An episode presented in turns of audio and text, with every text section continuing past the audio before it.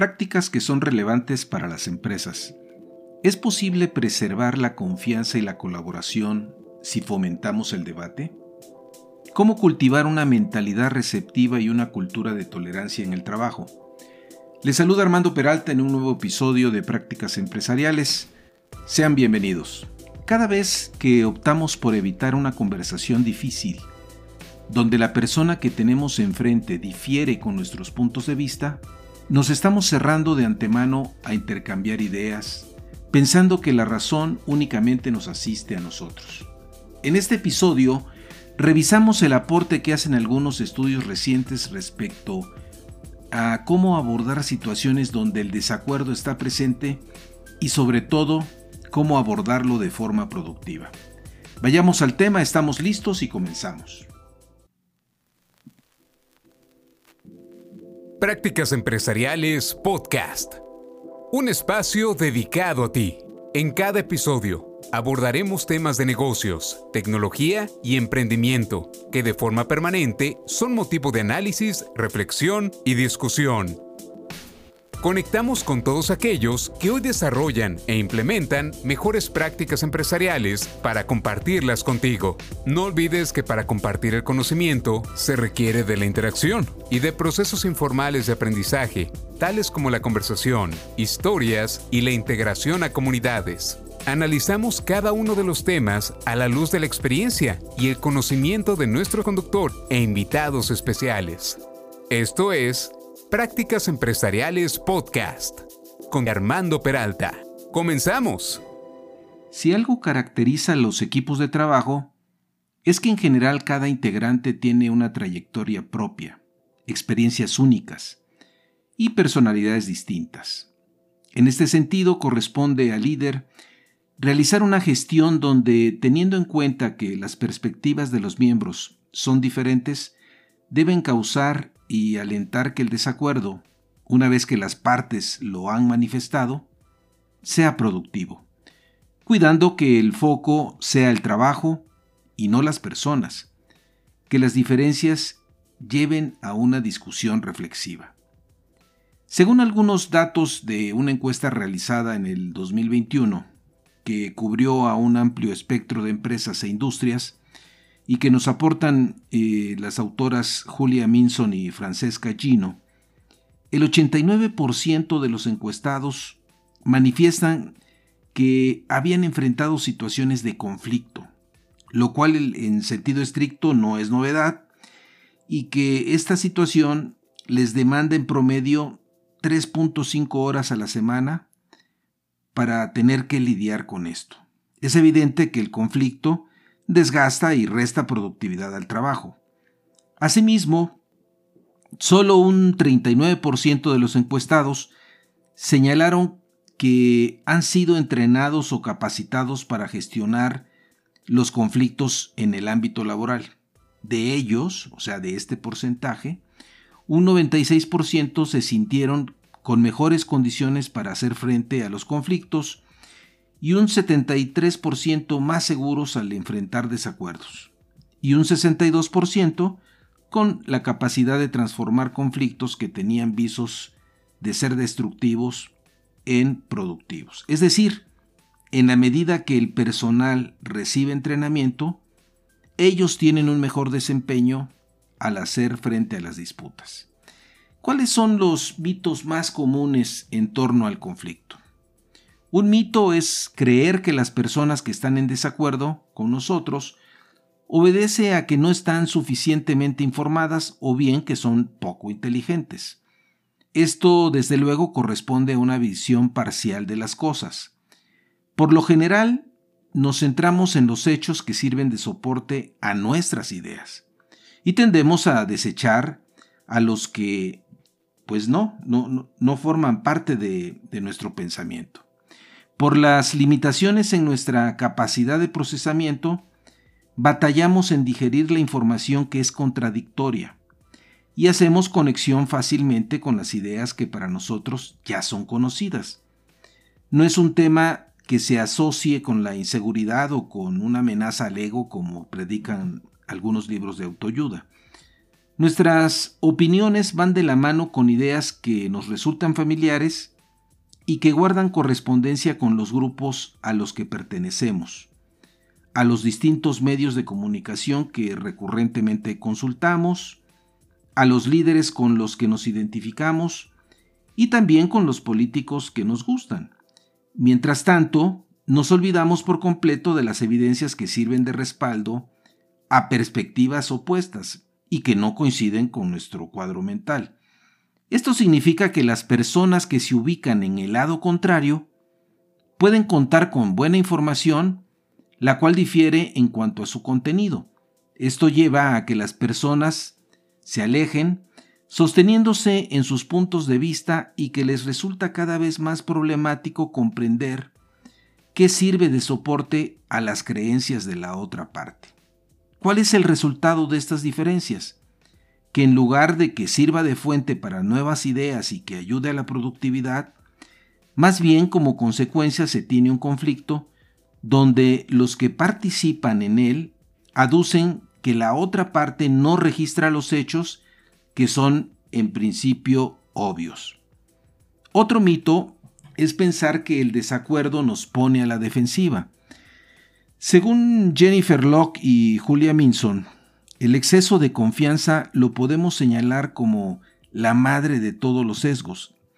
Es este exceso de confianza que resulta pernicioso al momento de debatir, lo que reduce la posibilidad de establecer un acuerdo.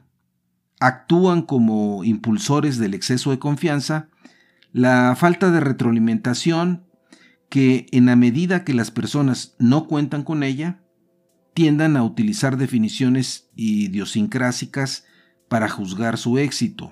Asimismo, en creencias infladas sobre la precisión que lleva a creer que ganarán en el debate por contar con puntos de vista sólidos, incluso en el dominio donde aún no existen respuestas claras. Más que abrir un espacio de entendimiento, al considerar el desacuerdo como el indicio de un error propio, la gente lo ve como la evidencia del error de la otra parte. Las emociones que emergen cuando se está en desacuerdo con otra persona es la ira, la irritación, el disgusto. Se llega a pensar que sus oponentes tienden a sentirse inseguros, amenazados y ansiosos y que por lo tanto sus oponentes se resisten a aceptar que están equivocados, ya que aceptarlo afectaría a su ego. Situados en esta percepción, nos sentimos superiores y evitamos el esfuerzo de entender a los otros. Es el predominio de pensamientos irracionales. Un mito más es creer que el desacuerdo es malo y por lo tanto, pues lo que normalmente hacemos es tratar de evitarlo. Según una encuesta realizada en el 2021 respecto al peso que tiene el conflicto en la vida profesional, un 60% indicó que los desacuerdos en el trabajo tienden a ser moderados y extremadamente desagradables. Un tercio señaló que era mejor evitarlos. Y un 40% estimaba que eran destructivos para sus relaciones profesionales y su productividad. Estos eh, resultados contrastan con investigaciones realizadas tal como la que efectuó eh, Charles Jan eh, Nemeth, que muestra que la disidencia, el debate y los puntos de vista opuestos tienen un valor positivo ya que estimulan el pensamiento divergente y creativo. Si el desacuerdo se gestiona bien, arroja mejores resultados que la evitación. También se asume que el desacuerdo traerá consecuencias negativas al asumir que nuestra contraparte no estará en la mejor disposición de escuchar nuestros planteamientos. Damos por descontado que se mantendrán en una postura cerrada. Esto es lo que los psicólogos llaman falso sesgo de polarización. Dan Chao y Jeffrey Lee eh, comentan que es un fenómeno psicológico universal, la tendencia a asumir que otros no nos gustan por una natural y arraigada mentalidad de nosotros contra ellos. Esta falsa polarización lleva a pensar a la gente que abordar un tema polémico con alguien que piensa diferente a nosotros, será desagradable y no nos aportará nada, evitando por tanto entablar una conversación al respecto. Si bien es cierto que lo más recomendable es abordar el desacuerdo de forma productiva, también es cierto que si no estamos preparados para ello, puede acarrear problemas de un mayor calado que terminen por limitar la comunicación y las opiniones. Se recomienda capacitar a las personas para alcanzar una buena colaboración. Algunas eh, estrategias que, por ejemplo, recomienda Julia Minson y Francesca Gino, eh, las repasamos a continuación. ¿Por qué en lugar de pensar que resultará desagradable comprometernos con opiniones distintas. Eh, mejor optamos por efectuar un análisis detallado de las conversaciones difíciles. Hacerlo nos facilitará aprender sobre el desacuerdo y nos resultará de gran ayuda en situaciones futuras. Hoy que nos encontramos tan polarizados, tendemos a sobreestimar las reacciones negativas que nos provoca cuando escuchamos al líder político que es contrario a nuestros ideales.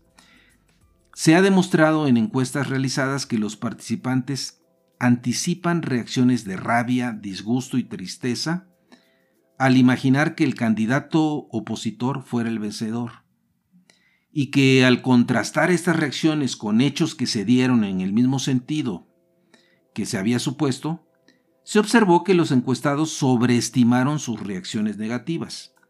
Siendo así, reconociendo que los desacuerdos no son tan críticos, existen condiciones para acoger el conflicto y abordarlo con puntos de vista opuestos, siendo importante capacitar a los empleados para que sostengan conversaciones con quienes tienen puntos de vista contrarios, aprendiendo que las creencias del lado opuesto también cuentan con sus propias razones. Existe evidencia que cuando se capacita a los líderes a establecer puntos de acuerdo con personas que tienen puntos de vista opuestos, se da una mejor disposición o apertura para participar con la información que ellos tienen. Conforme se acepta el desacuerdo y se reconoce las diferencias de perspectiva, las ideas se verán sometidas a una mayor eh, presión y desde luego a un mayor desafío para lograr que sean aceptadas, mejorando nuestra toma de decisiones. Eh, eso indudablemente pues aporta un gran valor. Aquí lo importante es que el conflicto corresponda al trabajo y no a las personas. Ya veíamos eh, en el episodio 60 de nuestro podcast, cuando abordamos el tema del equipo de trabajo como punto clave para la colaboración, la importancia de que todos los miembros se manifiesten abiertamente y hagan explícitos sus desacuerdos cuando así corresponde teniendo la seguridad psicológica que no se darán juicios sumarios, sino que más bien serán escuchados en un ambiente de confianza y respeto. Cuando somos más receptivos, tenemos una mente más abierta para comprometernos con información que es contraria a nuestras creencias respecto a diferentes temas. Ser más receptivos no significa que estemos dispuestos a cambiar de opinión, sino que estamos en una mejor postura de considerar los argumentos de ambas partes.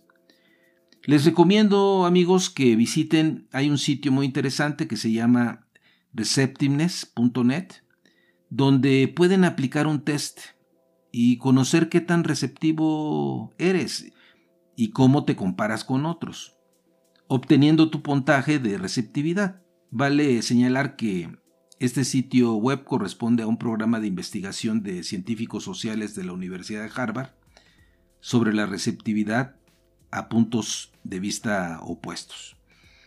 Mantendremos una buena receptividad conforme seamos capaces de analizar las razones que tienen los demás cuando exponemos o cuando ellos exponen sus puntos de vista, pudiendo ganar así en una mejor comprensión de los razonamientos de los otros. No asumamos de antemano cosas que ni tan siquiera hemos aclarado. Formulemos las preguntas para conocer por qué los demás están percibiendo o interpretando las cosas de distinta forma. hay que someter a prueba nuestras suposiciones. La escucha activa nos ayuda a tener una mejor comprensión de los razonamientos que son discordantes con los nuestros. Se recomienda preguntarle a la otra persona sobre sus puntos de vista y escuchar atentamente su respuesta, repitiendo con palabras nuestras para confirmar que hemos captado de forma correcta y luego repetimos con otra pregunta sobre el mismo tema para aflorar seguramente con más información que enriquece el razonamiento que subyace en la perspectiva de la otra persona. Tan importante es saber escuchar que muchas empresas capacitan a sus empleados para que desarrollen esta habilidad. ¿Cuánta razón eh, le asistía a Dale Carnegie cuando afirmaba, busca primero entender y luego ser comprendido? Si abordamos el desacuerdo con un enfoque de aprender más que con la intención de persuadir a la otra persona, estaremos en una condición superior de captar las experiencias y puntos de vista de los demás. Para fomentar que las personas transmitan receptividad a través del lenguaje a un homólogo en desacuerdo, podemos decir, por ejemplo, ok, te escucho, para cubrir sus reclamos, o bien frases que suavicen las afirmaciones o mostrar un margen de duda donde se pudiera reconocer la validez del punto de vista del oponente. Es decir, mostrarnos menos extremos y más reflexivos. No es una pelea a gritos ni se trata de amedrentar al otro. Cuando ya vamos a presentar la evidencia de nuestra perspectiva, es pertinente señalar un área de acuerdo, lo cual no necesariamente significa que nos estamos comprometiendo, es mostrar simplemente la riqueza de facetas que siempre tiene un debate y mejorar el ánimo de la conversación. Para reconocer otras perspectivas, tenemos que hacer evidente que efectivamente estamos escuchando atentos a la otra persona e intercalar frases como entiendo que crees, en fin, ¿no? Así como enfatizar las ideas mediante el uso de un lenguaje positivo que permita sembrar puentes y abrir la comunicación. Tratemos de evitar siempre eh, el uso del no como primer este, respuesta. Apenas está terminando de, de exponer su punto de vista la otra persona y ya le estamos diciendo no. Bueno, obviamente ese no es un lenguaje positivo. Existen argumentos en contra a lo que acabamos de señalar, en el sentido de que existen temas que están más allá de un debate y que en el mundo actual no abundan líderes destacados que se caractericen por hacer uso de un lenguaje receptivo e inclusivo. Desde luego no nos vamos a detener para poner ejemplos ya que la lista que viene a nuestra mente pudiera ser un poco larga. Este tipo de preocupaciones no tienen una base firme, siendo claro que la receptividad no aprueba o legitima ideas malas. Otra preocupación va en el sentido de qué hacer cuando la intención de participar de manera constructiva simplemente choca con una férrea hostilidad y actitud defensiva. Lo más recomendable es no, darse por vencido e, e intentar de nuevo de manera receptiva, manteniendo nuestras emociones bajo control. En caso de que sea infructuoso, pues lo mejor es dar un paso a un lado para que la discusión no termine explotando como todo un conflicto.